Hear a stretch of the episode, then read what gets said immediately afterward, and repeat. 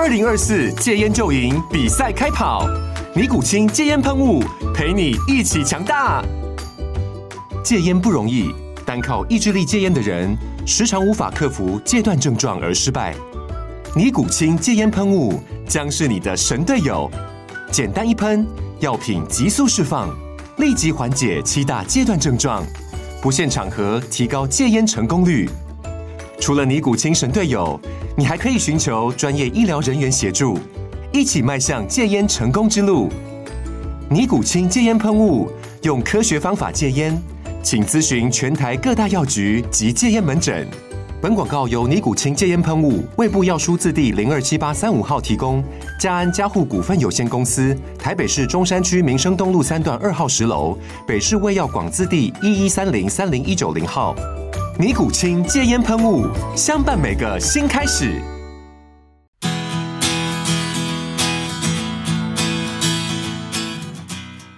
大家好，我是哲学妈妈，欢迎来到哲学咨商师的小秘密。今天想要跟大家分享一些我在学校上课的经验，还有心路历程。过去几年呢，我曾经在大学当过选修课的助教，或者是通识课程的助教。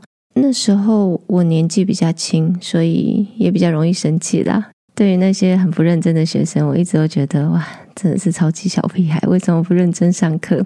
但是这几年呢，有比较多在国高中担任一些特殊关怀的团体成长课，那公私地都有，有台北的学校，也有桃园的学校。但是最近的团体课程呢，就让我有很不一样的经验。因为其实我觉得自己不是一个很厉害的老师，真正厉害的老师呢，是可以把不想要上课的学生都能够启发他们，而且让他们也非常喜欢上课，就像电影里面演的那样。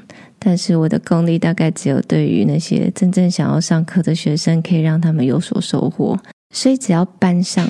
有不想上课的学生的比例达到一个标准，那对我来说，学生之间就会互相影响，那同时也会大大的影响我自己上课的状态。那我这个人呢，又非常讨厌勉强别人，所以那些特殊关怀团体的成长团课的那些学生，大部分都是非自愿来的。也就是说，是被学校逼来上课的。后来，我其实有点不太忍心，就甚至觉得说，那你是不是不要来上课也没有关系，就回去你的班级上原来的课啊？那我也曾经问过老师，但是老师说没有办法，规定就是规定，他还是必须要来上这一个团体的成长课。所以每次呢，我只要接到学校，邀请类似这样子的课程，我都会开始挣扎一段时间，就会想说到底要不要接。而且原本设计好的课程，也很有可能因为学生的状态，所以原本的计划都要大改、重新设计的几率都非常非常的高。在无法完全照表操课的情况下，我觉得压力真的是超大的。但每次呢，都还是有一个念头，或许觉得。可能有个孩子在等着我吧，只要有一个我的出现对他有帮助，那可能也就够了吧。记得有次上团课，那个时候呢，我还是非常的嫩，一点也不老练。其实现在也是啊，现在还是超级嫩的。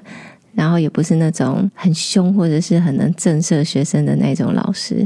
那在第一堂课的时候，我觉得我自己设计的相当完美的课程，有内容，也有交流互动。过程可能也是温暖的，也会有知性跟感动。但是在第一堂课，我就发现学生的状态其实非常的不好，虽然有一点挫败感，但是第一堂课的我觉得还好。然后我就在接下来的课程马上调整内容以及上课的节奏。结果呢，班上睡着的人越来越多，越来越多，越来越多。整个班上最后大概只剩下两三个人是很投入在团体课当中的。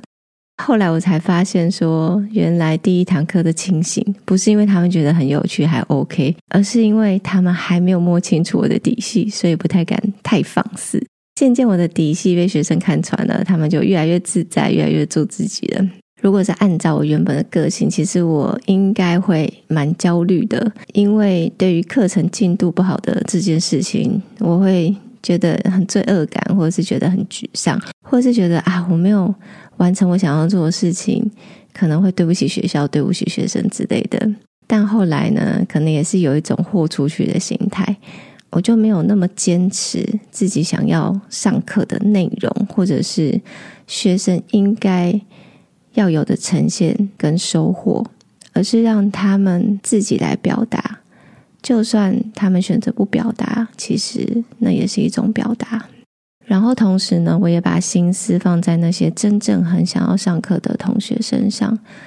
就算一个班级真的只有那两三个都没有关系，我还是会很尽力的分析、分享、互动。不知道是不是我的错觉，我开始觉得那些看起来睡得很沉的脑袋，都张大耳朵在听我说，都在听同学们的分享。然后呢，同学之间开始也有一些交流。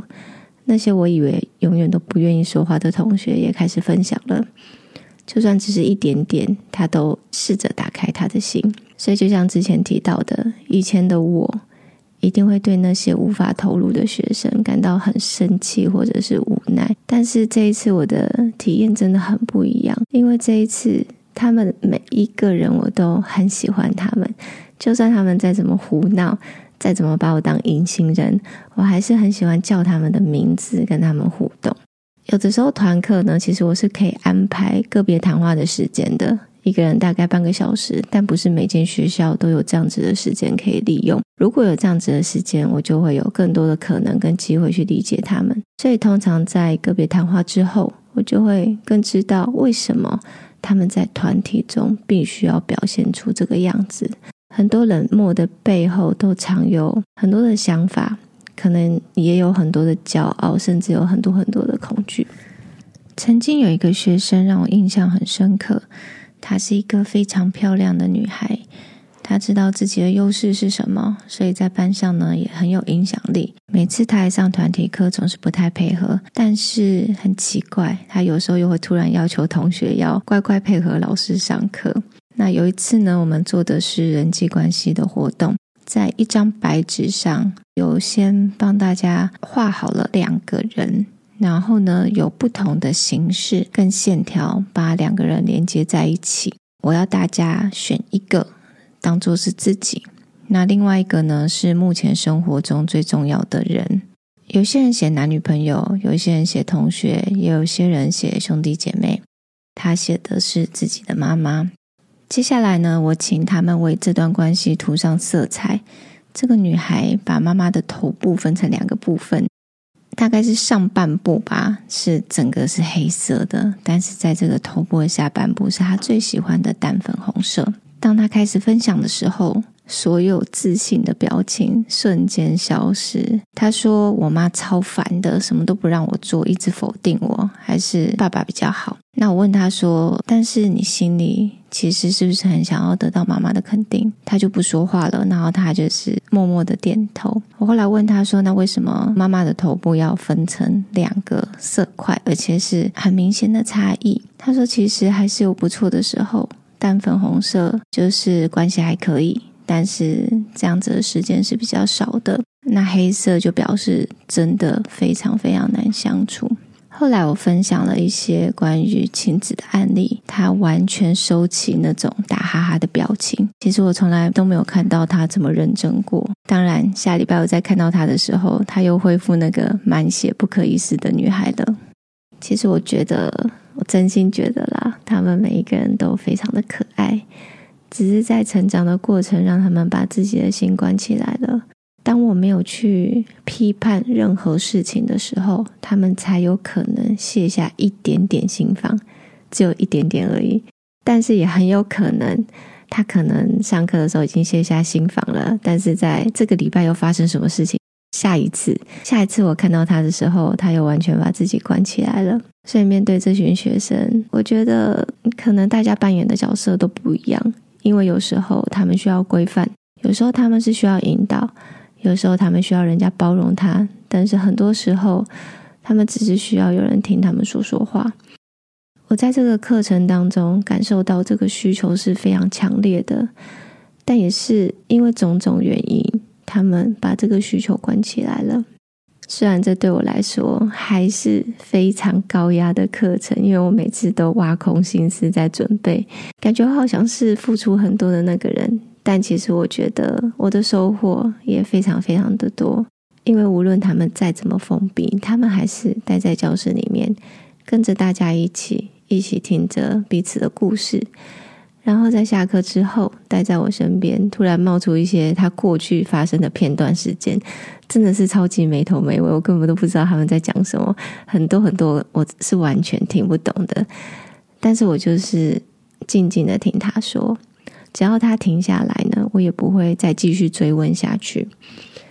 所以在这个小小的教室里面，看起来老师超级没有权威的，的确我真的是很没有权威啦。但是我。发现有一种没有言语的交流正在进行着，就像我前面提到的，因为不表达也是一种表达，而我接受了不表达，表示我接受了他的方式，那也是因为这样，我们之间开始产生连接。所以我想，下一次如果又有学校再次邀请我，我想我应该还是会非常非常非常的挣扎。虽然我现在的我没有办法。保证说，我一定能够接下来，但是希望那个时候的我还能够有勇气再一次接下这个课程。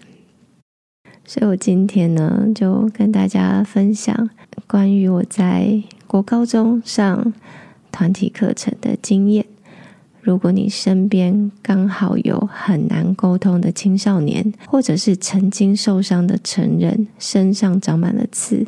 心里有重重的高墙，根本无法突破。我们再怎么努力呢，都没有办法靠近。其实有的时候，他们真的不是针对我们，不是因为我们不好，不是因为我们不够温柔、不够用心，而是他们内心的状态让他们必须是这个样子。那在这个时候呢，我觉得啦，就让我们维持这个距离，接受对方的不表达。在那个当下，该做什么就做什么，让彼此可以好好的待着。在这样子的情况下，其实是可以疗愈自己，也有可能疗愈对方。我不知道这个经验对大家会不会有帮助，但是我内心是很感动的，所以今天就想要跟大家分享这件事情。那如果你身边也有那个全身充满刺，或者是心里很难突破的重要人士的话，那希望这个分享可以对你有帮助。那我们今天就聊到这里喽，拜拜。